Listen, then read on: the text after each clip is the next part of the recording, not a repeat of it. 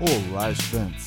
Sou o professor Marco Nunes e este podcast é uma revisão rápida do Nerd Curso Biologia sobre a estrutura de um paramécio. Os paramécios são protozoários ciliados, pois se locomovem pelo batimento coordenado de milhares de cílios. Os cílios geram uma corrente de água que capturam partículas alimentares e as conduzem para uma dobra da célula, chamada sulco oral.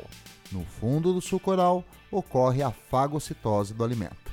Esta região é chamada citóstoma e corresponde a um tipo de boca celular. Atrás da citóstoma há uma bolsa membranosa fixa, chamada citofaringe, que ao receber o alimento o encaminha para um lisossomo primário, que passa a ser chamado lisossomo secundário ou vacúolo digestivo.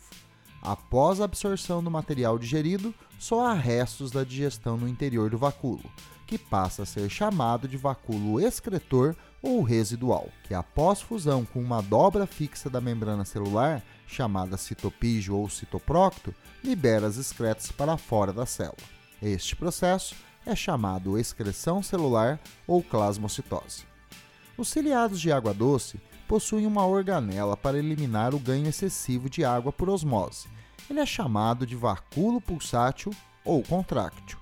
Os ciliados possuem dois núcleos, um maior, chamado macronúcleo, relacionado com o controle das atividades celulares e com a reprodução assexuada por cisparidade, e um outro, menor, chamado micronúcleo, envolvido com a reprodução sexuada por conjugação.